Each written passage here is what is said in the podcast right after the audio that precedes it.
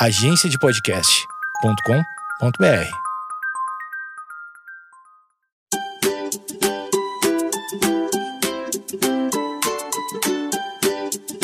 Você está ouvindo o Geekonomics Podcast, onde nossa racionalidade é questionada e a economia comportamental é explicada. Nossa verdadeira humanidade desvendada sem reservas e com a dose certa de ciência e reverência. Muito bem, muito bem. Hoje comigo aqui o senhor Arthur Mascarenhas. Olha só, o Arthur, além de ser um contemporâneo de MBA de Economia Comportamental aí, bem próximo da gente aqui do Geek, o Arthur tem 40 anos, é empresário, graduado em Economia pela FEA USP, atualmente cursando MBA de Economia Comportamental pela SPN e mestrado em Administração pela USP com ênfase em análise de decisão. Então seja muito bem-vindo, senhor Arthur Mascarenhas, ao Geekonomics Podcast. Muito obrigado, obrigado Matozinhos pelo convite. É para mim é uma alegria enorme. Eu tô sempre do outro lado, né? Tô sempre ouvindo os episódios, os podcasts e para mim é muito legal hoje estar tá do lado de dentro participando. Obrigado mesmo pelo convite. Maravilha, maravilha. O podcast que custou sair, né? Custou. É, muito difícil. Esse povo que, esse povo que estuda muito, é muito difícil ter agenda, né, senhor Arthur? Eu queria dizer que tinha sido por causa de estudo, mas não foi, não. E olha só, eu já vou dar um convite aqui já de cara, porque eu sei que o Arthur tá estudando sobre análise da decisão e você já tá intimado, né? Nem convite, liberdade é um problema, né? Você já tá intimado a voltar aqui depois e contar um pouco mais é, da sua pesquisa em análise de decisão, contar pra gente aí como que você tá conduzindo o mestrado. Acho que é um tema super bacana, super tem a ver com a gente, então você já tá convidado para voltar aqui. Perfeito, com o maior prazer volto. A minha pesquisa, o tema central dela é métodos de desenviesamento dentro dos modelos de gestão. Então, falando bem superficialmente, eu quero comparar é, técnicas de desenviesar o gestor com técnicas de contraenviesar o gestor. E o contraenviesar é o que a gente conhece na economia comportamental como arquitetura de escolha e dentre elas o nudge. Maravilha. Mas a gente volta a falar sobre isso mais para frente. Muito bom, muito bom tema. Já tô curioso aqui. Espero que você consiga desenvolver isso rápido para voltar aqui com a gente. Mais uma pressão na sua vida. Eu, eu também espero. Mas então, hoje o tema aqui do Geekonomics Podcast é sobre economia comportamental e crianças. E por que a gente resolveu é, trazer esse tema? Primeiro porque eu e o Arthur, a gente está numa situação semelhante. Nós somos pais aí de lindas crianças por volta dos 4 anos. E a gente conversando, a gente é, trocando ideia, a gente percebeu que muito das dificuldades que a gente tem com as crianças no dia a dia e as percepções que a gente tem em relação a alguns comportamentos, eles são muito aplicáveis ao que a gente vê na teoria, a gente achou que seria um tema interessante da gente discutir aqui, uh, falar um pouco sobre comportamento de criança. A gente sabe tem uma área grande de Behavior Economics for Kids, né? Tem até, uh, tem até uma seguidora nossa no Instagram que eu tô devendo para ela, mas aqui eu tá documentado que eu vou te entregar alguma coisa. Ela pediu ajuda pra gente, que ela tá desenvolvendo um trabalho com crianças e tal, e queria ter uma, uh, alguma referência de economia comportamental para crianças que ela pudesse aplicar. Então eu já tô separando algum material para você aí, nossa seguidora, que infelizmente eu não vou lembrar o nome agora. São muitos, gente, mas fica aí o recado. Então foi assim que surgiu a ideia para esse podcast e eu já queria dar uma, intime,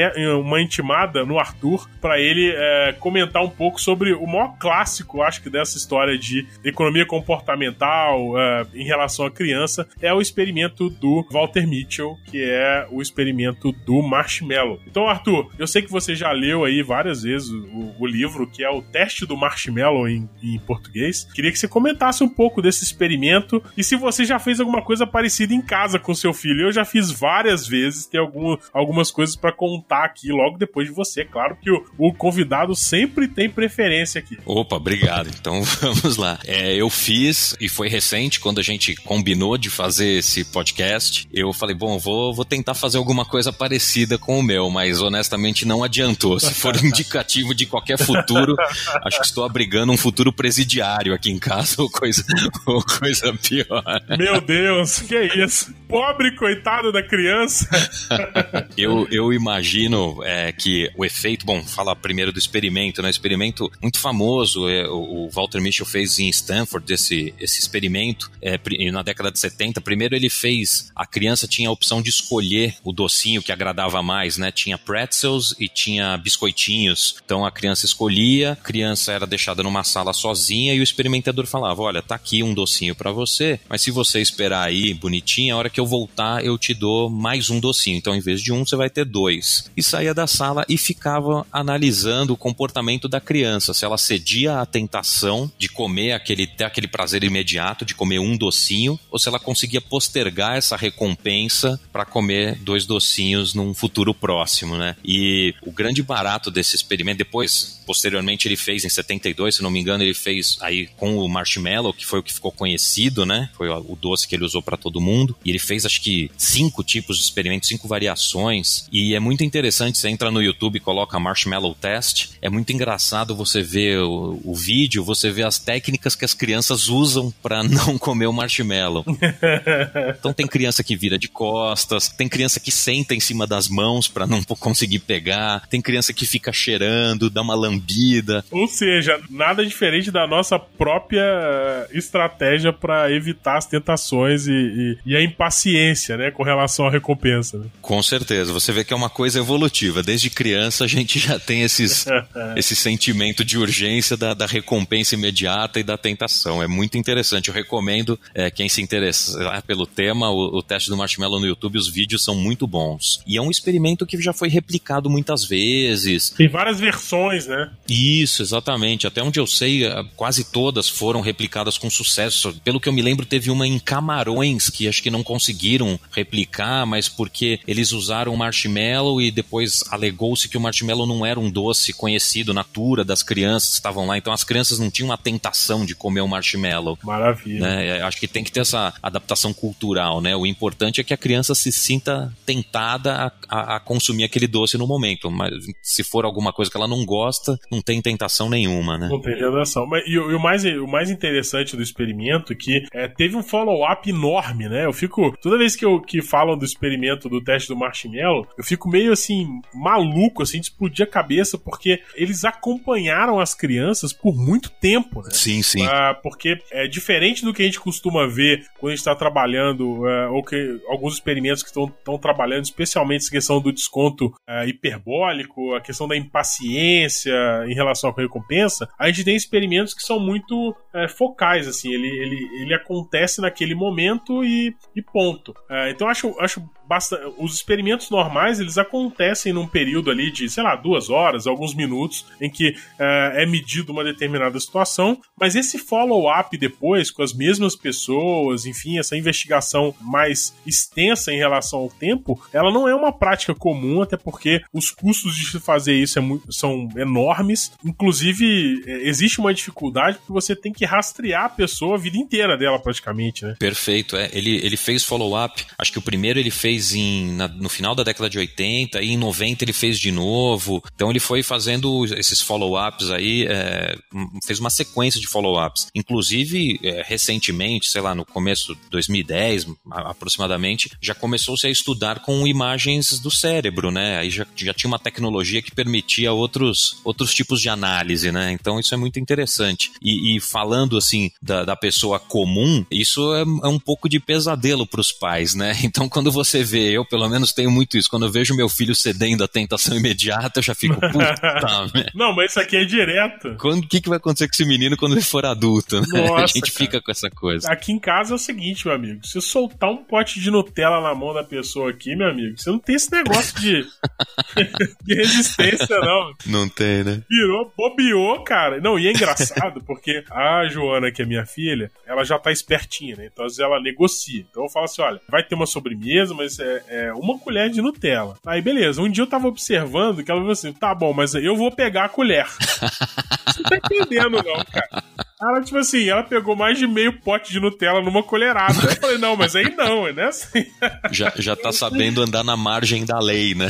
Já, meu amigo, vou te contar, viu? A, a, a luta é ingrata. A luta é ingrata. E, e, fechando o que eu comecei falando no, no começo do, do podcast, que eu fiz esse teste com meu filho, uma coisa que acho que influencia quando o pai faz com a criança é que não tem o mesmo, a mesma questão de autoridade do que um, um experimentador que, que, não é, que a criança não conhece, não tem familiaridade, né? Então, para a criança, o pai perdoa, o pai acha engraçado, é, beleza, sim. né? Eu acho que o efeito é diferente do que se fosse uma pessoa estranha falando para ele não fazer. A gente observa esse comportamento das crianças com os professores ou com até, sei lá, de repente um vizinho no elevador que encontra. A criança já tem um comportamento totalmente diferente, né? Então acho que isso influencia bastante. E tem a esperança também da, da criança argumentar, porque ela já te conhece, né? Ela pode usar. Sim. É, ela tem um repertório em relação à história que ela tem contigo, que ela pode argumentar um pouco mais, ela pode tentar te, é, te convencer, né? Perfeito. Essa semana a gente teve, teve no shopping, né? E eu fico sempre. É, sempre que a, que a madame aqui pede alguma coisa, eu tento é, oferecer para ela um outro referencial. Uhum. Não só de preço, mas também em relação à qualidade. Então, tinha um brinquedão lá nesses negócios de bolinha no shopping, que já, uhum. milhares assim, de vezes já foi, um milhão de vezes no mesmo brinquedo. Aí chegou no shopping e falou assim: Ah, ô, eu quero ir no brinquedão. Eu falei: Olha só, brinquedão é 30 reais. Você não prefere pegar esses 30 reais, ir lá na loja e comprar o negocinho lá da a figurinha da LOL que você tá colecionando o álbum, não? Vai ser muito mais útil para você que já cansou de ir nesse brinquedão você vai entrar lá, vai ficar 10 minutos, a figurinha você vai colar, vai ficar no teu álbum. Ela olhou assim pra mim. Ah, então tá bom, vou querer a figurinha. Aí beleza. Vamos lá, né? Vamos pegar a figurinha, fiquei feliz, que eu falei, pô, vou gastar com um negócio mais, dizer assim, um bem mais durável, né? Perfeito. Do que uma experiência efêmera no brinquedão. Beleza, saiu, saiu, da, saiu da loja, abriu o pacotinho, viu as figurinhas e tal. Dois segundos depois que ela tava com a figurinha, falou assim, mas eu bem queria ir no brinquedão também. Eu falei, puta merda. Aí nessa hora você vê que a, a, desutilidade da negociação do papai com o filho, né? Foi enorme. Exatamente. Não, eu, eu continuei gastando uh, o dinheiro do brinquedão, que cedi a pressão na, na hora, e acabei gastando mais 30 reais na, na figurinha. Ou seja, ela tá, no, ela tá no ótimo dela, né? Ela maximizou a utilidade.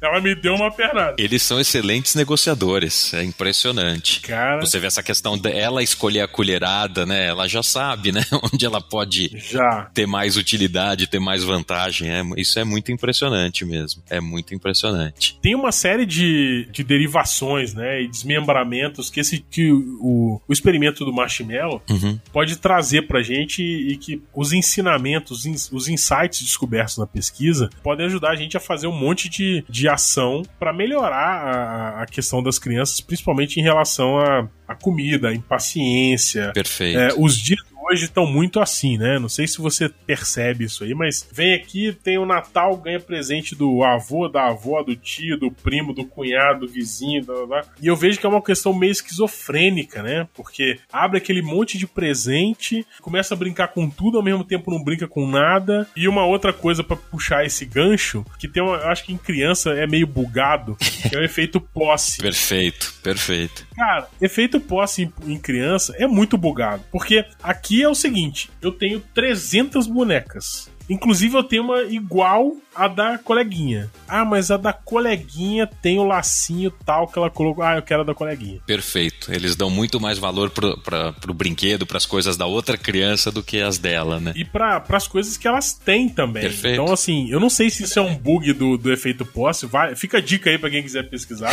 Porque muitas vezes é o contrário, né? Ela valoriza menos o que ela tem em relação ao que o outro tem. Sim. O efeito posse é exatamente o contrário. A gente tende a valorizar mais as coisas que, tem, é, que estão sob nossa posse do que as coisas que não estão. Então eu fico pensando, toda vez que eu vejo essa briga de boneca, eu olho e falo assim: meu Deus, mas chega num coleguinha, cada um tá com a boneca. A boneca que não presta é sempre a sua, né? Eu quero sempre a do colega. Não sei se você passa isso aí também. Passo, passo com certeza. A questão do efeito posse, pela teoria aí do efeito posse, as trocas não aconteceriam, né? Porque você dá mais valor pro teu bem, pro teu brinquedo aí no caso, do que o brinquedo do coleguinha. Então você não aceita trocar porque você acha que o seu vale mais. E isso de criança realmente é o que acontece. Eles acham que o do outro vale mais, né? Que o, o tem alguma novidade, alguma coisa diferente. E é, é, seria interessante analisar em que momento que essa chave vira, né? Em que momento que o efeito posse é. passa a, a, a, ter efeito na pessoa, né? Será que tem algum acontecimento gatilho que faz esse efeito ser ativado na pessoa? Porque esse efeito é reconhecido, todo mundo já foi estudado, em princípio todo mundo tem, né? Esse efeito posse, todo adulto, digamos assim. Então deve ser interessante descobrir quando que isso acontece. E por outro lado, embora tenha essa, esse relaxamento, esse bug no efeito posse, eu vejo, pelo menos aqui com meu filho, com o Rafael, a questão como a aversão à perda é muito forte. Nossa! É, é, é impressionante. Você foi no ponto, você foi no ponto, realmente. Quando você quer promover um comportamento, quer que ele coma melhor, etc. Para mim, pelo menos aqui no meu caso, os psicólogos que não me ouçam aqui, a gente fala de filho, é, é, complicado, né? Que o conselho tutelar não me ouça. É isso aí, é que é psicologia prática, é tipo Tiradentes aqui, né? Eu sou prático, psicólogo prático. Perfeito. Título bíblico de psicólogo. Psicologia de guerrilha, né? Exatamente. Então, se eu quero que ele coma bem, ou se eu quero que ele coma uma fruta, tem muito mais efeito se eu falar para ele que ele vai perder um brinquedo do que se eu oferecer alguma coisa. Então, eu falo para ele, filho, come sua uva. Ah, não quero comer uva hoje. Então, para mim, tem muito, é muito menos efeito. Eu falar, ah, se você comer a uva, depois eu te dou um chocolate. Tem um efeito pequeno. Agora, se eu falar, se você não comer a uva, você vai ficar sem brincar, ou hoje à noite eu vou te contar uma história mais curta. Enfim, a penalidade pesa muito mais para ele. A gente vê que essa aversão à perda é muito grande. Então, eu tenho uma situação semelhante, mas completamente. Eu, eu confesso que eu não usei ainda esse, esse, enquadramento de perda aí para tentar conquistar as coisas, não. Mas aqui é, o que acontece muito aqui em casa é o seguinte: é, às vezes eu falo uma coisa assim, ó, então não vai ter mais isso. Meu amigo, o mundo cai. pois é. Então é, é, é, é ao mesmo tempo que tem essa questão de efeito perda, de assim, ó, então você não vai poder fazer isso, ou seja, você perdeu o direito a ter acesso a isso, ou a esse brinquedo, ou, ou sei lá. Tem também uma questão de como a criança muitas vezes enquadra sempre para pior as situações, né? Perfeito. Aqui, aqui em casa eu, eu, brinco que a mocinha aqui, ela já tem uma vaga garantida em qualquer novela mexicana que foi estrear, porque é um drama. Você não imagina. É um drama, assim, é tudo, tudo é uma tragédia quase grega. Então, assim, ah, você não pode com essa sandália, eu vendo, é, mas eu, pô, cara, é inacreditável. E, e, é engraçado que muitas vezes até alguma coisa que tá meio esquecida. Então é um brinquedo que não tá brincando tal, mas é só você falar que vai tirar que vira o brinquedo preferido na hora, né? Exato. Vou doar! Ó, tem muito brinquedo, vamos doar um brinquedo no Natal, vamos separar alguns brinquedos que eu não uso. Aí você vai separando os brinquedos, vai tendo uma concordância. De repente chega num brinquedo que você sabe, cara, que deve ter, sei lá, deve ter um ano que a pessoa nem, nem olha para aquilo, mas tem um apego, né? Fala assim, ah, não, esse não, eu não quero. ah, é muito difícil, cara. É muito difícil. Hoje, nesse nosso mundo digital, as crianças são muito digitais, muito mais do que nós éramos há 40 anos atrás, aí, 35, Opa. 40 anos atrás. Eu vejo, por exemplo, meu filho, a gente ocasionalmente deixa ele brincar com tablet, telefone, alguma coisa assim. Às vezes a gente precisa de algum Opa. alguma coisa que o mantenha parado, quietinho, um minuto, às vezes questão de trabalho, enfim. Mas acho que todo pai passa por isso, por mais que haja resistência aí dos pais. Mas enfim, aqui em casa a gente usa esse recurso ocasionalmente. E tem muito também dessa questão. Tem tanto jogo, a, a facilidade de ter joguinho, de, de baixar alguma coisa nova, de ver um vídeo, por exemplo. É, essa, o que a gente fala, por exemplo, na economia comportamental da sobrecarga de escolha, sobrecarga de opção, é muito forte para eles, né? Com certeza. Eu vejo meu filho com joguinho ou com vídeo, por exemplo. Ele, por exemplo, ele abre lá o YouTube Kids. Ele aperta um vídeo que ele acha interessante, cinco segundos depois ele já tá apertando o outro. Exatamente. Ele põe um vídeo, mas ele fica vendo os thumbnails dos outros, dos relacionados. É isso aí. E vai mudando. Assim, em cinco minutos ele já viu, sei lá, 20 pedaços de vídeos diferentes. Não, e aqui tem um comportamento é, é, também engraçado. Você falou dos thumbnails, cara. Aqui, se eu coloco lá para, se eu aperto para ficar full screen, eu não gosta. Exatamente. Aqui é a mesma coisa, cara. Se esconder o thumbnail não tá legal. Não, não pode esconder isso não. Eu quero ficar vendo aqui. O cara é louco demais. é engraçado demais. Essa questão da sobrecarga para eles é interessante porque pra gente a sobrecarga de escolha paralisa. Para eles parece que até um estímulo, né? Eles não param, eles vão, vão buscando o próximo e vão buscando o próximo e vão buscando o próximo. É uma coisa que não paralisa. É, é, é engraçado isso. É meio esquizofrênico, né? Total. Porque vê um, um, minuto daqui, um minuto dali e tal. Uhum. E, vai, e, e, é engraçado que eu percebo que, mesmo com esse comportamento uh, meio, vamos dizer assim, uh, impaciente de ficar trocando, trocando cada vez mais, uh, eles absorvem muito dos vídeos, né? Sim. E, e, depois ela volta, vê o mesmo vídeo, ela já sabe o que aconteceu, ela, ela já prevê o que, que tá acontecendo. Cara, é louco. É impressionante. Mas você falou de. Você tocou num assunto, cara, que é interessantíssimo. Você falou dos jogos, né? Uhum. É interessante como que as, a, a, eu percebo aqui em casa que a, a, criança não tá preparada pro ambiente que o jogo tá a, configurando para ela. E quando eu falo no ambiente, especificamente é na questão de tomada de decisão. Uhum. Joguinho, tem um tempo que eu quero gravar um podcast sobre jogo aqui, porque o, os jogos de celular hoje em dia, eles são, vamos dizer assim, é, é um parque de diversão para cientista comportamental. Perfeito. Porque eles instigam você a ficar addicted ali, viciado naquilo o tempo inteiro. As recompensas acontecem com muita frequência. Sim. Ah, qualquer coisinha boba que acontece, você ganha uma, uma recompensa, uma moedinha, você ganha ah, uma roupinha diferente pra boneca, você ganha, abre uma fase nova e tal. É sempre muita recompensa, mas chega algum ponto que, ao mesmo tempo que você tem esse excesso de, eh, de recompensa, chega um ponto do jogo que ele te limita. Limita porque a ideia do jogo também é rentabilizar. Sim. Nesse momento, o que pra gente, pelo menos pra mim, é uma tentação enorme, eu adoro um joguinho uhum. né, digital, que é de repente você é, aportar algum dinheiro para evoluir no jogo, para continuar ali numa, é, numa espiral de desempenho e tal. Pra criança não. Ela simplesmente fala assim: ah, ok, então agora travou aqui, eu preciso dois minutos para jogar a próxima fase. Ok, eu desligo, volto pro YouTube. É, e aí no outro dia que ela vai lembrar do jogo de novo. Perfeito. É, eu acho que a, eu não sei, mas eu percebo que em relação ao jogo aqui em casa, a Joana tem um pouco da dificu um pouco de dificuldade de ficar addicted. Ela joga, ela curte, mas chega uma hora que vai ou fica mais difícil ou o jogo cobra uma coisa além dela, uma atividade extra, alguma coisa para passar de fase e ela se dropa e vai fazer outra coisa. É, eu, eu observo a mesma coisa aqui em casa. Eu não sei se é que a criança não fica viciada no jogo, mas talvez ela fique viciada em jogar. Então tem essa questão da, da, da recompensa imediata. No momento que o jogo para de dar uma recompensa imediata para ela, fica muito difícil, tem que esperar para, sei lá, perdeu todas as vidas, tem que esperar X minutos para jogar de novo. Ela troca de jogo, porque ela sabe que ela vai começar um outro jogo e vai ter uma recompensa imediata. Então, pra gente adulto, que às vezes tem essa coisa do senso de progressão no jogo, de ficar imerso, de ir melhorando no jogo, no desempenho do jogo, para criança a questão é a, é a recompensa imediata. Então, se o jogo para de dar uma recompensa imediata, troca-se de jogo, até porque existe essa facilidade, né, essa abundância de jogos aí. Então, passa pro próximo, ou vai ver um vídeo, vai ver alguma outra coisa que não, que, que não quebre esse flow de recompensa imediata. Isso é um, é um negócio complicado, né? É, é um ponto de atenção aí que nós pais temos que ter com os filhos, porque é, realmente os jogos são feitos para isso, né? Para criar essa adição, né? É, e, e, e essa questão é, é, é, explicada, né? Porque a recompensa, né? Que o pessoal do. Como é que chama o escritor lá? Eu nunca lembro o nome, gente. Um horror, aquele do poder do hábito. Uhum, ele fala isso, né? Um, um dos principais gatilhos para você criar um hábito é a recompensa. Sim, sim. E, e, no caso da criança, é aquela ali, ela vai. Ela tá ali, ela, enquanto tá dando recompensa, vamos dizer assim, ela tá addicted, parou de dar recompensa, ela dropa e vai para outro lugar lugar onde a recompensa tá. Perfeito, exato. Isso até, do ponto de vista de criação de hábito e de mudança de comportamento,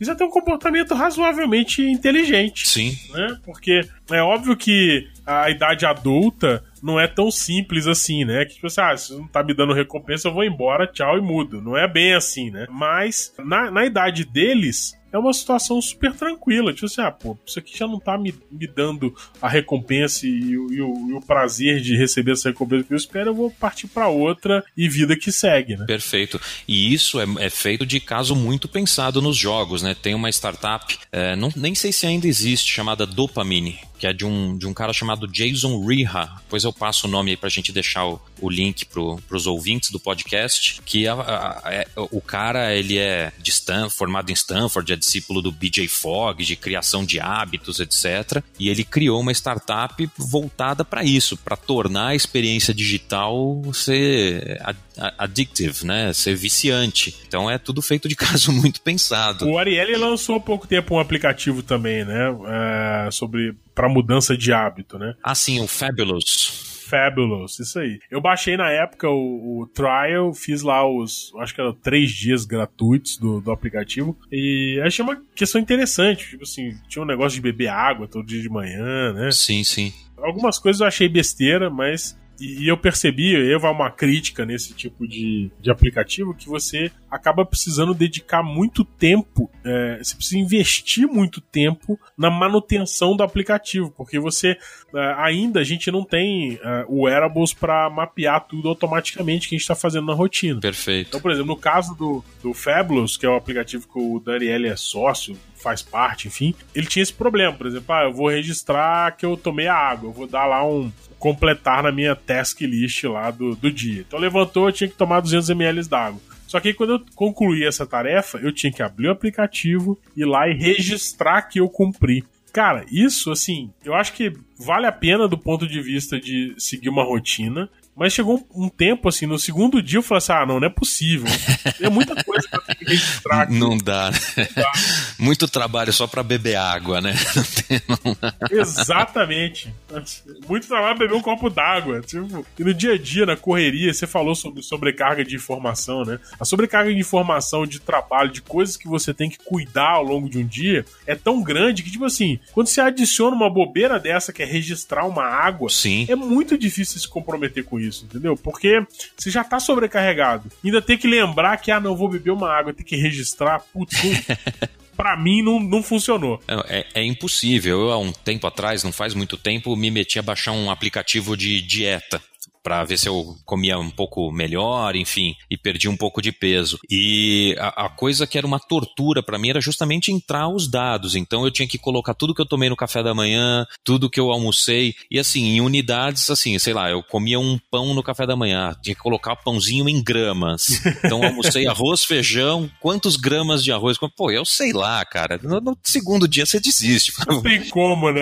É, não. É, vou comer arroz, feijão, vou engordar mesmo e dane né? Eu tô nessa, né? Aplicativo, é, não vai ser o aplicativo que vai me ajudar. Mas é, é, é voltando para o assunto da, da criança, é, uma coisa que é, é muito interessante, acho que é um ponto de atenção quando a gente observa esses comportamentos, né? A gente que tem esse background de economia comportamental, a gente consegue identificar esses vieses, alguns padrões de comportamento, é justamente o que, que a gente, como pais, pode fazer a respeito, né? É, pessoal de psicologia e até o pessoal de economia comportamental for kids, digamos assim, eles valorizam muito esse engajamento dos pais, né? É, no comportamento das crianças. Por exemplo, tem, tem estudos, tem um tem um, um lab na Universidade de Chicago que chama Behavioral Insights and Parenting Lab. Oh, bacana. Que eles são dedicados a entender a ciência da, da decisão, da tomada de decisão parental, digamos assim, né?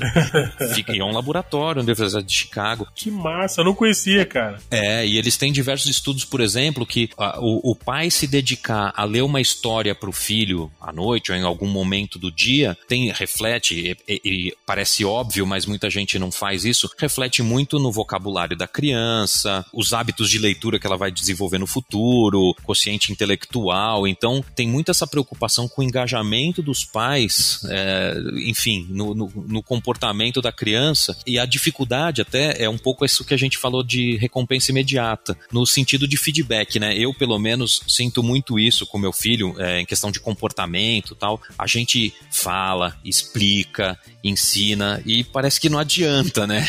É isso aí. Eu não sei se você passou pelos tals do Terrible Twos, né? Que é uma fase que as crianças ficam terríveis e o meu passou por isso. Opa. Com dois anos e meio ele tava assim, parecia o diabo da Tasmânia aqui em casa, rodando no teto, na casa inteira. E foi uma fase muito difícil. E conversando com, com um amigo, eu falei, cara, eu não sei mais o que fazer, porque eu oriento, eu explico, eu ensino, põe de castigo, enfim, tenta de tudo e a coisa não aparece. E ele que tem filho mais velho falou, cara, esse que é o problema. O feedback é, demora para aparecer. Então, para a gente também é uma recompensa de longo prazo, né? Os nossos comportamentos, esse engajamento que a gente tem que ter, de seja ler um livro, de orientar, o feedback dele, o benefício dele demora muito para vir. Então, às vezes a gente na posição de pai bate um desespero, né? Total, desespero é a palavra para quem é pai e mãe.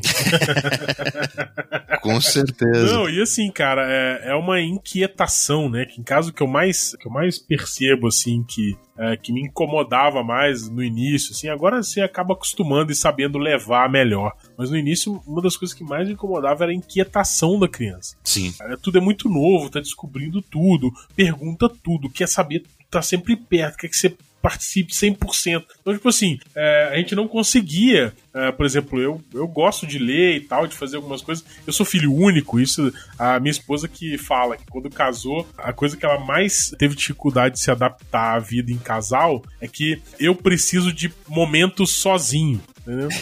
e ela estranhava isso no início. E, Sim, é assim, verdade. porque filho único você tá sempre sozinho, né? É, óbvio, tem pai, mãe, mas enfim, você fica muito tempo sozinho e tal. E eu precisava desses tempos. Quando eu não ficava sozinho por algum tempo, é, tipo assim, não é período longo, né? Um, um mês, não, tipo assim, uma horinha, 40 minutos. Sim, sim, perfeito. Se eu não tivesse esse tempo para mim, isso é uma coisa que, é, que me estressava. Então, o início da, da paternidade foi mais cruel é, nesse sentido. E tem alguns estudos de neurociência que mostram que essa questão da criança, é, dessa ansiedade, dessa agitação, e muitas vezes de não saber é, diferenciar algumas situações e tal. É, às vezes até eu pensava muito nisso, assim, putz, a cognição não tá pronta, né? Porque se o ser humano, é, vamos dizer assim, já evoluído, né, numa certa idade, é previsivelmente irracional, de racionalidade limitada, as crianças são completamente irracionais. É assim, é um negócio surreal. E muitas vezes, cara, eu me pegava é, dando explicações complexas pra coisas cotidianas Perfeito. que, tipo assim, que terminavam num simples assim, não quero, não vou fazer. E, e ponto, né? Ponto. Então, assim, não, é, eu acho que isso também, cara, é uma puta lição, né? E eu tenho um, o pessoal que trabalha comigo tem uma frase interessante que eu acho que se aplica, que fala que, né, esse é um ditado popular até, né, que diz que o diabo, o diabo não é esperto porque ele é o diabo, é porque ele é velho. Quando você fica velho, né, na, na, na na paternidade, você começa a entender que, tipo assim, olha, não adianta você explicar determinadas coisas para criança, porque ela não vai, não vai alcançar a explicação. Você tem que criar situações, e eu tô dizendo isso pra gente pegar um gancho, porque você tem que criar situações que facilitem a criança a se comportar do jeito que você quer que ela se comporte. Perfeito. E esse tipo de discurso é muito alinhado com o nudge e arquitetura de escolha. Perfeito. Perfeito. Então, cara, eu não sei se você faz isso, mas aqui em casa, o nudge e a arquitetura de escolha, cara, ele impera, é a lei da casa. e eu vou contar, cara, é tudo, tipo assim, pra escovar dente, tem um nudgezinho, que é a escova não sei o que. Eu uh, tem um nudgezinho pra ver quem escova melhor, se é o papai ou se é criança. Perfeito. Ah, enfim, cara, é um negócio assim, tem um monte de situações é, e de rotinas que estão no dia da criança que ajudam isso. E pra, pra te passar a palavra pra falar de nerd arquitetura de escolha, que eu sei que é um assunto que você também estuda muito, eu vou dar mais um exemplo. A escola da que a Joana estuda aqui, que é o Jardim de Infância, né? anti- Antigo Jardim de Infância. Uhum. ah, a escola dela é uma escola que tem uma metodologia Waldorf. Uhum. É engraçado ver como que a metodologia é, interfere na educação e no comportamento da criança. Tem uma coisa que me chamou muita atenção, que agora, nessa idade que ela tá de 4 anos, até os dois anos e meio, quase três, eu não percebia tanto como que essa metodologia ajudava. Agora eu consigo perceber demais. Porque as professoras, elas estão sempre coordenando as atividades, mas muitas vezes elas não, não estão ativamente participando, mas elas estão sempre desenvolvendo algum trabalho manual, algum, algum trabalho. Então, enquanto a criança está brincando, ela olha para a imagem do- das professoras e ela vê uma pessoa que está dedicada ao trabalho, às tarefas, não necessariamente pagiando 100% do tempo a criança, né? dando atenção quando solicitado, mas na grande maioria das vezes a imagem do professor dentro da sala é a imagem de um professor que está desenvolvendo algum trabalho, desenvolvendo atividade. A Joana melhorou muito depois de dois anos e meio para quatro. Ela já me permite ler. então, assim, ela vê que eu tô lendo, ela vai e interage, ela brinca perto de mim, ela participa. Aqui no, no início do podcast, eu até comentei com o Arthur que a Joana tava aqui gravando comigo. Ela permite que eu desenvolva a atividade, ela fica próximo, a gente interage, mas eu consigo fazer algumas outras coisas. Ah, é muito interessante isso. Eu não sei se isso é um tipo de enquadramento, né? Se a gente pode colocar isso num tipo de enquadramento. Eu acredito que é até um pouco forçado, mas eu acho interessante que isso meio que o termo. Não, não existe, eu acho que não tem um termo mais correto para falar disso na, na economia comportamental, mas ela moldou o comportamento dela. E eu não sei nem se pode ser um nudge, ah, não, quando seu pai estiver trabalhando ou lendo, você pode interagir, mas a, é, a atenção dele vai ser um pouco restrita para você. É, assim, eu não, eu não conheço é, a fundo a, a metodologia Waldorf, mas é, pelo que você me fala, parece até um tipo de priming, né? Porque a criança, ela já está sendo preparada para ela brincar num ambiente que os adultos estão fazendo outras coisas que não seja dedicar 100% da atenção a ela. Verdade. Então parece que a criança já vai para casa com esse priming assim, ela já vai meio, já vai sendo preparada, já vai sendo é, psicologicamente, não vou dizer moldada, que parece uma manipulação meio cruel, mas ela vai, já vai sendo preparada mesmo para chegar em casa e, e, e, entender que esse tipo de, de comportamento por parte dos adultos é natural, né? Muito bom. Que a criança não vai ficar 100% do tempo com a atenção em cima dela. E deixa eu aproveitar um gancho a respeito do que você falou é, sobre linguagem, essa questão de que muitas vezes a gente tem um apelo muito racional para falar com a criança. Nessa fase aí dos Terrible Twos que eu comentei, eu li um livro que, cara, parece bobagem. Eu não sou muito desses livros muito prescritivos, sabe? Que te dizem o que fazer, assim. E eu sei, eu, eu tô adorando a sua série de livros para ler depois de morrer. Eu tô achando ótimo.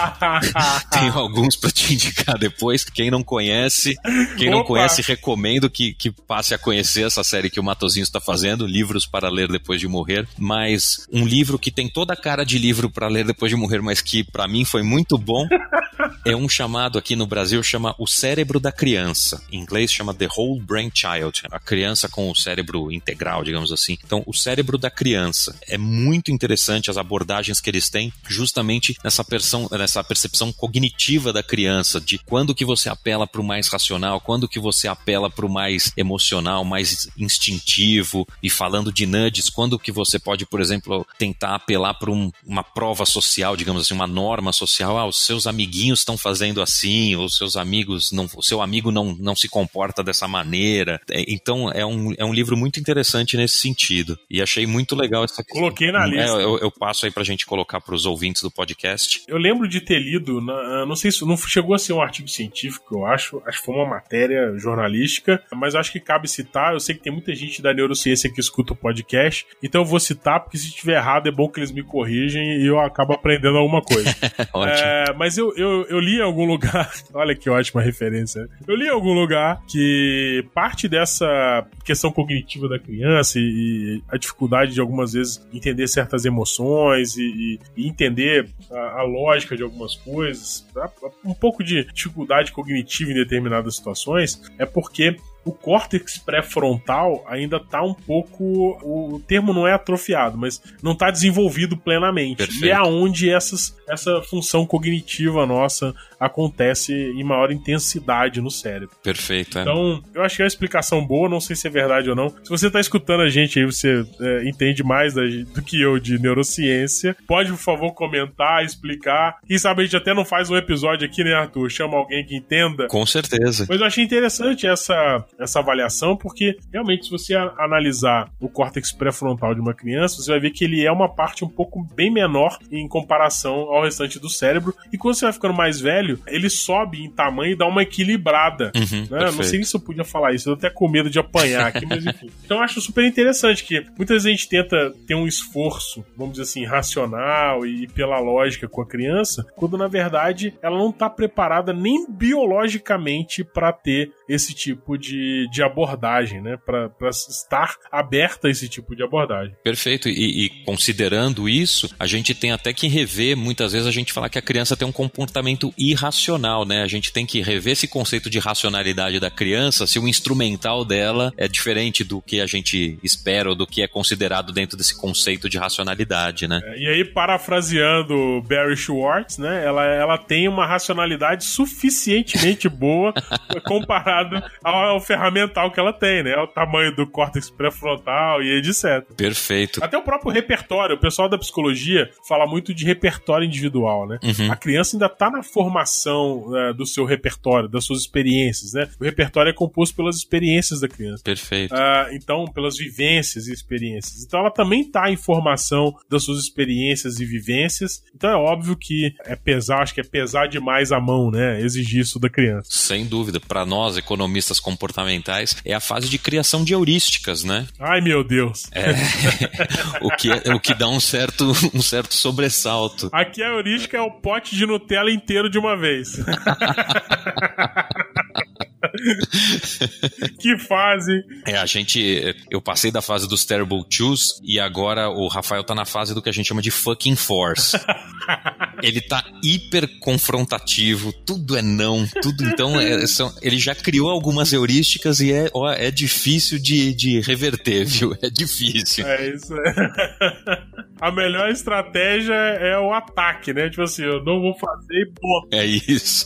Eu acho que isso é um pouco de. É, o pessoal do mercado financeiro que faz análise técnica é, fala muito de testar a resistência, né? Então, ele tá testando a resistência. Vamos ver se vai, vai, vai subir ou não, vai passar ou não. Se vai atingir um pico, né? Se vai voltar. Com certeza. Geekonomics Podcast Ciências comportamentais aplicadas que ajudam você a tomar melhores decisões. É, a gente estava falando também de, de né, para crianças tal, e eu fui pesquisar, né, antes da nossa conversa, e eu achei duas vertentes bem interessantes, né. Uma é até bastante utilizada em outros aspectos, que é a questão de lembretes, né. Então, é, tem os, os nudge bots, né, que eles chamam, que, que são disparos de SMS, na maioria dos países, de lembretes para os pais. Então, por exemplo, você, ah, você já leu uma história para o seu filho hoje? Ah, está chegando a hora de dormir, você já separou um livro? Nossa. Nossa, que pois medo. É, para reduzir absenteísmo em escola. Ah, você já. Então eles mandam à noite. Ah, você já arrumou a mochila do seu filho para amanhã? Você já sabe o que ele vai levar de lanche? Porque isso aí, teoricamente, tende a reduzir fricções que possam impedir que, ou que possam gerar um comportamento indesejável na criança. Então tem muito isso de nudgebots. Isso é muito usado, por exemplo, para poupança. Sim. Na África tem muitos experimentos que usam isso para é, usar água, para purificar a água antes de consumir também também é utilizado isso, então é um expediente usado em várias, em várias facções aí do comportamento e na criança idem. Mas teve um que eu achei muito interessante e o nome é super marqueteiro, que se chama O Efeito Batman.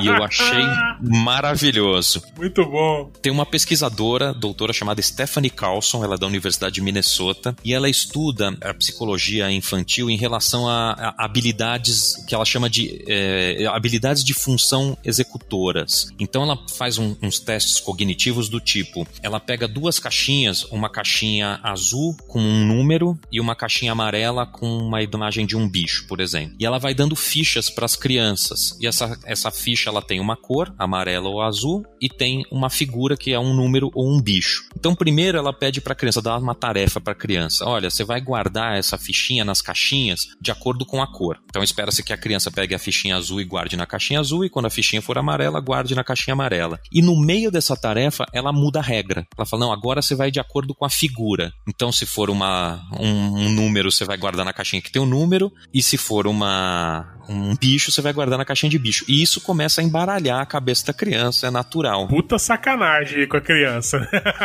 Completo. Assim como o teste do marshmallow também é uma baita sacanagem. Também. Esse também é. Vamos falar a verdade, né? Vamos falar a verdade. Mas uma coisa muito interessante que ela descobriu é que, através da imaginação da criança, ela consegue fazer a criança se distanciar um pouco da tarefa e desempenhar melhor a tarefa. Como que ela faz isso? Ela dava roupas, é, fantasias para as crianças. Então, para os meninos, ela dava uma fantasia do Batman e para as meninas, ela dava uma fantasia da Elsa, do Frozen. Que legal. E ela falava assim: agora quem vai fazer essa tarefa é o Batman, ou quem vai fazer essa tarefa é a Elsa. Então, a criança já não era mais a criança, era a Elsa. Então, como é que a Elsa vai se comportar? Como é que o Batman vai se comportar? E ela observou que essa, esse distanciamento, que ela chama de tratamento do herói, melhorou o desempenho das crianças nessas tarefas. E ela foi fazendo outros experimentos e encontrou é, resultados significativos também para tarefas de acordo com frustração, então tarefas muito difíceis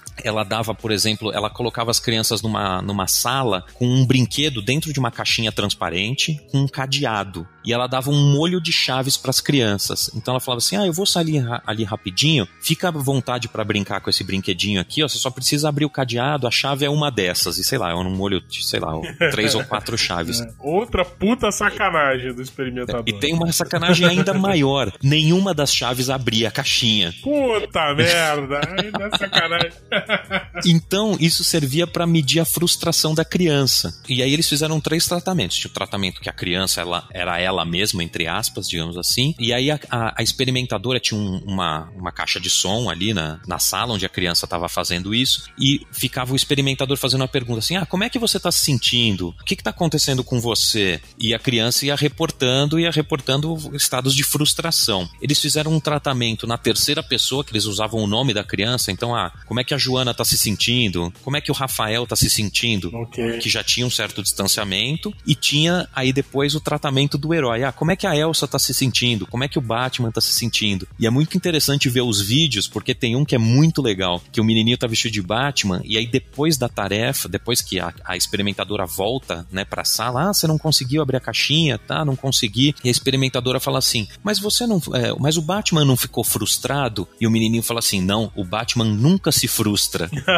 que maravilha. É uma manipulação, assim, é uma sacanagem, mas é muito interessante o efeito disso, né? Com certeza. De como a imaginação pode distanciar a criança ali daquela tarefa e, de repente, desempenhar melhor. Então, isso, de repente, pode ter reflexo no, no tipo de pressão que o pai exerce sobre a criança. Ah, você tem que fazer isso, você tem que fazer aquilo. E, de repente, vale a pena você reforçar. Ah, a Elsa faria assim, o Batman faria assim. Então, eu achei muito interessante esse. E ela chama de efeito Batman, acho um nome muito bom, muito. Essa estratégia é para usar amanhã aqui em casa. Pois é. Mas assim, você falou de efeito Batman, eu fiquei pensando quando você estava descrevendo o experimento, a questão da roupa de super-herói, da fantasia, é quase um, um, um, efeito overconfidence, né? Excesso de confiança. Ela colocou um elemento de excesso de confiança no, no quarto. Tipo assim, ó, agora você é o Batman, meu amigo. Você. Exatamente. Opa, eu sou um super-herói, eu sou o protagonista disso aqui. Exatamente, perfeito. Muito bom. E nessas tarefas cognitivas, de frustração, também de perseverança, ela dava uma tarefa chata para a criança fazer e do lado deixava um tablet com Angry Birds para a criança jogar e ficava e, e, ficava analisando nesses diferentes tratamentos também o quanto que a criança perseverava na tarefa chata ou então cedia a tentação de ir pro iPad jogar Angry Birds. Claro que todas foram, né, pro iPad. Opa, quem não, quem não iria? Eu também iria. Não né? tenha dúvida. Mas algumas foram mais depressa do que as outras e, e ela conseguiu encontrar essa, esse nexo causal aí entre, entre esse distanciamento, essa fantasia de ser um herói, de ser uma figura que a criança admira, idolatra, em relação a, a ser ela mesma, né? É muito interessante. Eu vou fazer um link com essa história que você falou da frustração. Uhum. Não é com crianças, mas, enfim, eu acredito que a grande maioria das pessoas do jogo, uh, sejam adolescentes ou pré-adolescentes, na, melhor das hipóteses. Para quem me conhece, me acompanha nos meus perfis sociais aí, pessoais, vê que eu, eu gosto muito de jogo, né? Videogame e tal. Eu sou, enfim, década de 80, né? Enfim, eu fui lá, minha, eu tive uma lavagem cerebral dessa turma aí. Então, ainda, até hoje, eu ainda jogo muito. Ultimamente, eu tenho jogado uh, League of Legends, que é um, um jogo uh, de estratégia mesclado com uh, uma questão de contato, vamos dizer assim, de enfim, é um mundo à parte. Eu fiz um, um post no Geekonomics uh, sobre esse jogo, porque Sim. tem uma questão que eu identifico muito. Você falou essa questão de frustração, né? O jogo ele vai evoluindo e chega um ponto do jogo em que é muito claro que o seu adversário ele tá muito superior uh, a você em termos de habilidade, de força, enfim, porque o jogo todo acontece e, e os times vão evoluindo. Quanto melhor o desempenho de um time, mais ele evolui e mais ele sobrepuja o seu adversário. E chega alguns momentos do jogo, chegou uma, teve uma época que eu não conseguia terminar o jogo. Por quê? o meu time é jogado em time de cinco, uh, cinco integrantes cada time. O meu time, na hora que via que o mínimo sinal de que o inimigo estava ficando uh, um pouco mais forte, os caras clicavam no botão de desistência. Caramba. Cara, era louco. Isso assim, pô, vou desistir. Era assim, é sintomático. A partida virava um pouquinho, o cara fazia um objetivo a mais, ou evoluía um pouco mais rápido em determinado momento do jogo, os jogadores já iam logo desistindo e querendo ir para outro. E eu, eu, eu, me questionei muito nessa época, porque é, eu fiz, eu acho que uns oito jogos, onde eu não consegui chegar ao final do jogo porque o time todo desistia. Caramba. E aí eu fiquei me, me falando, porra, isso é um, um puta aversão à, à, à perda, é, é, uma puta é, aversão à frustração. E eu comecei a ficar analisando aquilo e falei, cara, não faz muito sentido porque, é, quer dizer, faz sentido, mas eu acho que essa geração aí de mais nova, de pré-adolescentes e tal, e os adolescentes, eles têm, vamos dizer assim, menos propensão a aprender com o erro. Porque no jogo, você parte do pressuposto que uh, o único resultado positivo é você ganhar. Uhum. Mas quando você perde, rola um aprendizado. E aí, por isso, eu vou contar, vou justificar por que, que eu jogo League of Legends. Porque ao final do jogo, uh, você tem alguns aplicativos que mostram detalhadamente a sua estatística de desempenho. Então mostra quanto de dano você deu no inimigo, quantos inimigos você matou, quanto de ouro você conquistou, quanto de dano você tomou. Então, cara, eu que gosto de dado, eu entro ali na estatística, eu fico ali um tempão. Assim, caraca, onde que eu pequei aqui? E ele te dá uma parada mais interessante ainda, que é comparar as suas médias com a média de jogadores parecidos com você. Então, por exemplo, eu tô no nível 50. Então ele vai lá me dar uma média, a média do meu desempenho comparado à média de todos os outros jogadores que estão no nível 50. Cara, isso é espetacular, porque você começa a analisar criticamente, você desenvolve ali com base nos seus erros, sabe o que você tem que melhorar. Mas a turma nova não tá querendo pensar sobre isso. E essas metodologias ágeis aí que a gente vê em startup e tal, parece que muitas vezes replica esse comportamento. Tipo assim, olha filho, deu errado, dropa e vai para outro, abre outra startup, muda o produto, sai fora disso. Eu acho que isso é uma questão interessante, cara, de ser discutida. Vai até outro podcast esse tema. Com certeza. Vai outro podcast. É um negócio muito, muito. Você falou é, coisas muito interessantes aí. Você vê essa questão dos dados, do feedback, né? Eu tenho amigos que, que praticam corrida e eles têm muito isso que você falou de analisar as estatísticas no final da corrida para se desafiar, né? Onde é que eu posso melhorar? Onde é que eu fui mal? Isso aí. É, então tem aquele desafio contra você mesmo, né? Você tá, você tá se desafiando. E tem essa questão interessante da frustração, que você falou da metodologia dos ágeis, etc., que é a questão de focar muito no resultado e pouco no processo. É, isso aí. E as crianças também são muito muito assim, né? Mas tem é, é, o que a gente chama de viés do resultado, né? Você analisa uma decisão pelo resultado que ela gerou e não pelo processo. Então, talvez para os caras que desistem do jogo, a desistência é um resultado menos pior do que jogar e perder. Exatamente. Porque eventualmente economizou tempo ou frustração, se estressou menos, enfim. Mas por outro lado, aí o cara só vai ficar buscando os jogos que ele ganha com facilidade, né? E aí. Exatamente. É, você começa a perder tônus muscular, né? É, não, eu, eu penso isso, assim, eu fico pensando nessas coisas, assim, que muitas vezes, para você entender uma determinada situação e tirar aprendizado, eu gosto muito quando você ah, avalia uma situação extremamente distópica. Uhum. Então, eu tenho vários exemplos aqui, vou citar um que talvez seja de mais fácil é, entendimento é, do pessoal, não pela complexidade, mas pela familiaridade. Por exemplo, é, eu não sei se você já assistiu aquele seriado Walking Dead. Sim, sim. Walking Dead foi um, um fenômeno de vendas e, e, a grande questão é que muitas pessoas olham à primeira vista e acham que é uma série sobre zumbi. Mas eu acho que é uma puta série sobre tomada de decisão, porque que o zumbi, ele tá aí para criar um ambiente extremamente distópico, uhum. aonde o que a gente considera como convenção e como dado para tomada de decisão foi completamente julgado na lama. Então, por exemplo, dinheiro não serve mais para nada, não é barganha. Muitas vezes você tem líderes que estão lá é, liderando e que você é contra, mas você não pode afrontar ele porque ele é mais forte que você. Moeda de troca muitas vezes vira prestígio criada essa situação extremamente distópica, é interessante a gente conseguir discutir como que a gente decidiria, né? Eu assisti Walking Dead, cara, eu falo assim, caraca, e se fosse eu no lugar desse cara? Imagina assim, pra dar um spoiler aqui, mas assim, você tava no hospital doente, de repente você acorda, o mundo tem um apocalipse zumbi. Aí você sai pela rua, de repente você encontra sua mulher que tá namorando o seu melhor amigo. Tipo assim, caraca, fudeu. Como é que. então, assim, muitas vezes, cara, quando a gente tá.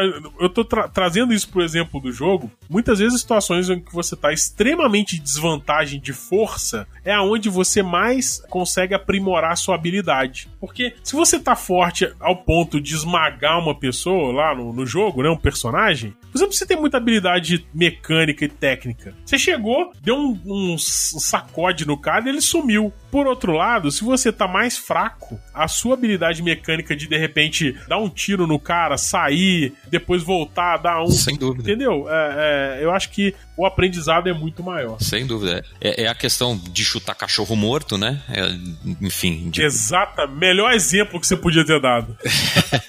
é chutar cachorro morto. E tem isso de, é, também, com certeza, tá ligado a lidar com frustração. Isso de, de não, não querer, não ter essa coisa da. Como é que eu posso dizer? Resiliência? É, essa, exato, essa resiliência, essa tenacidade de você persistir e você buscar a tua, a, a tua melhoria por meio do sofrimento, digamos assim. Exatamente. O é. sofrimento te traz melhor. É o chutar cachorro morto versus o no pain, no gain, digamos assim. Isso aí. E as pessoas estão abandonando isso, né? Acho que essas gerações aí, agora falando uma coisa assim, meio cagando regra, mas acho que essas gerações mais novas são muito mais hedonistas do que a, a nossa. Então elas veem pouca utilidade ou pouca serventia na, na dificuldade, na fricção, na, enfim, no sofrimento. E você pensar bem, Arthur, na coisa mínima. Sim. Tipo assim, eu, quando queria assistir lá o Cavaleiro Zodíaco, eu tinha que esperar o horário marcado, a hora, sentar na frente da televisão, e era a única oportunidade que eu tinha de ver aquele episódio. Se eu perdesse ele, meu amigo, acabou, eu perdi a série. Perfeito. Tem esse negócio de maratona. Maratona era seis meses acompanhando o, o, o Cavaleiro. Um episódio por dia de 40 minutos, cara. Era loucura. Então hoje em dia não, vai, vou entrar aqui no Netflix, vou assistir seis horas de Cavaleiro Zodíaco. O cara assiste, assiste. cara. É, é. O parâmetro mudou demais, né, cara, de uma geração para outra, né? E assiste de novo, assiste duas vezes o mesmo episódio. Ah, não lembro como é que foi, volta, assiste de novo. Tem uma, vai ter uma comunidade na internet para falar a respeito daquilo. O Amino, já ouviu falar do Amino? Sim, sim, sim. Rapaz, o Amino, tipo assim, o Amino é, é, é eu acho que é a, a, oitava praga do Egito que veio pra cá, esse tal de Amino. Isso aí, cara, é um negócio inacreditável, sabe?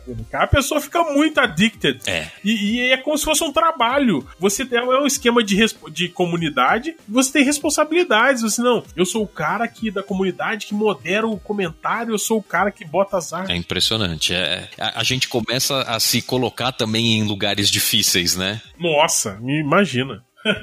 mas então, eu acho que o nosso papo está muito bom, mas acho que a gente já ultrapassou aqui o nosso limite de tempo, da paciência, da, de, da audiência. Mas enfim, eu acho até que é, foi bom isso ter acontecido, porque eu tô aqui anotando, e nesse podcast eu já anotei mais uns quatro temas para chamar você de volta Opa. aqui, Arthur, além do tema do mestrado. Nossa, para mim vai ser, vai ser um prazer, não tenha dúvida. E eu vou, vou jogar mais uma semente que a gente pode discutir num próximo, próximo podcast, um próximo episódio, que é em relação à questão da, do viés da confirmação. Como que as nossas crenças muitas vezes atrapalham na criação do filho. Nossa, é um ótimo tema. Para tocar num tema polêmico, a questão dos anti-vax, né? As, as, os pais que não querem vacinar os filhos por causa das suas crenças de que vacina faz mal. Então você tem a sua crença, mas quem sofre a consequência da tua crença é seu filho. É, é fácil ter crença assim, né? Quando quando a dor dá no outro, né? No dos outros é refresco, né? Opa, truco!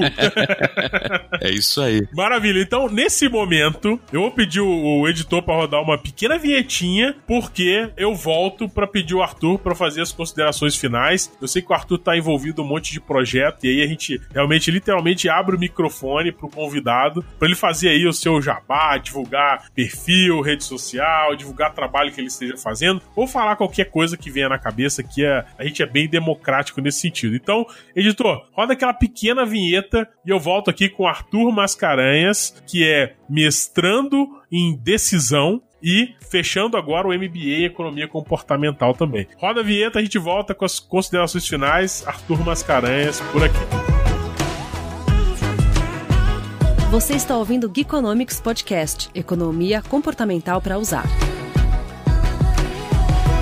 Opa, então voltamos já Arthur, antes de mais nada, muito obrigado por aceitar o nosso convite aqui, por participar do Geekonomics Podcast. Foi sensacional a gravação. Obrigado pela paciência com a gente na nossa confusão de organização de agendas e de pautas aqui. Eu sei que não é fácil. E, enfim, reforçar o convite para você voltar aqui com os outros temas, inclusive com o tema que você já sugeriu no outro bloco. Então é isso. Obrigado demais por estar aqui. E o microfone está aberto para você. Fale o que quiser. Obrigado de novo. Bom, eu que agradeço. Para mim foi um prazer e uma alegria enorme participar do Geekonomics. Eu sou muito fã há muito tempo. Acho que da primeira vez que eu te conheci, provavelmente três anos atrás, quatro anos atrás, eu já te falei isso, que eu sou um grande admirador do teu trabalho, do teu blog, do teu podcast. É, você é um cara que eu gosto de graça, assim. Eu gosto muito de você e do seu trabalho. Obrigado pelo convite. Eu que agradeço a paciência, que eu também andei dando cano. E, de novo, não é porque eu tava estudando, não, é porque eu tava desorganizado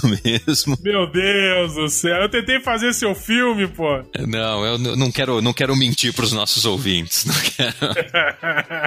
e pretendo voltar, vou aceitar todos os convites que você fizer para eu voltar, eu volto. Eu sou cara de pau mesmo, para falar sobre qualquer tema, inclusive os que eu não souber, eu venho aqui para cornetar também, não tem problema. Opa, é disso que eu tava precisando, gente. Alguém como eu que não entende quase nada e, e opina sobre tudo. Tamo junto, então. É muito legal. Não, longe disso. Você é puta merda. Não, que é isso. Eu, eu fico ouvindo os podcasts e às vezes eu quero entrar. O, o que você gravou com o Rafael Jordão sobre futebol, por exemplo, toda hora eu queria estar tá falando alguma coisa ali no meio e não podia. Inclu inclusive, eu venho aqui pedir publicamente pra gente fazer uma segunda edição desse. desse que isso, tá aprovado. Desse tema e eu gostaria de participar. Pode contar comigo, outros temas e obrigado mesmo. Tá aprovado democraticamente aqui. Ótimo. Que... Sem consultar o Rafael. Maravilha. Tenho certeza que ele vai gostar também disso. E quem tiver interesse em saber um pouco mais sobre o meu trabalho, sobre a minha pesquisa, pode me seguir no LinkedIn, acho que é a rede social que eu uso mais até para divulgar esse tipo de coisa. Pretendo ser mais ativo nessas redes, é aquela eterna promessa, né? Mas de quando em quando eu consigo postar alguma coisa que eu acho interessante, dar alguma, algum feedback, algum parecer aí das coisas que estão rolando. E em breve pretendo voltar aí para falar um pouco dessa minha pesquisa que eu comentei sobre desenviesamento e contra-enviesamento, que é bem interessante. Espero que os resultados sejam legais, né? E que o,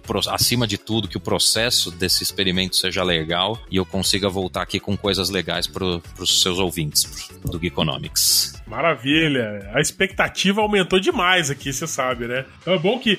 É bom, eu gosto quando o convidado assume compromisso publicamente, né? Porque, Porque aí depois eu tenho algumas, algumas armas de convencimento aqui para usar, né? Manda a edição, fala, você disse, não pode. Vou voltar e esse compromisso também segue nas duas vias, porque agora que você já falou que vai me chamar, você vai ter que me chamar, vai ter que me chamar mesmo.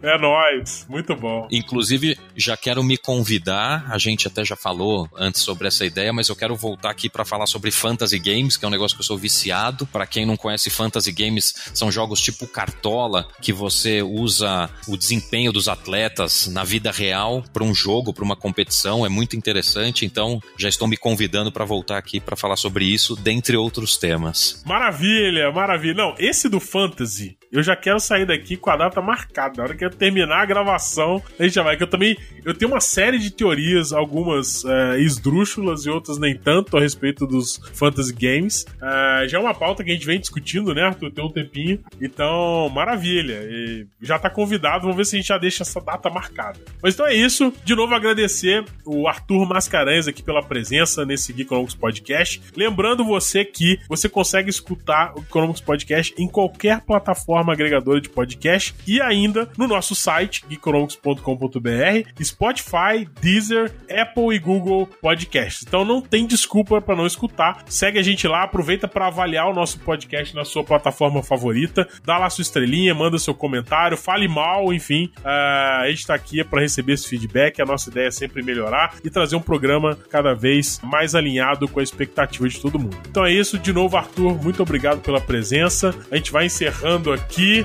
Tchau. Valeu, obrigado.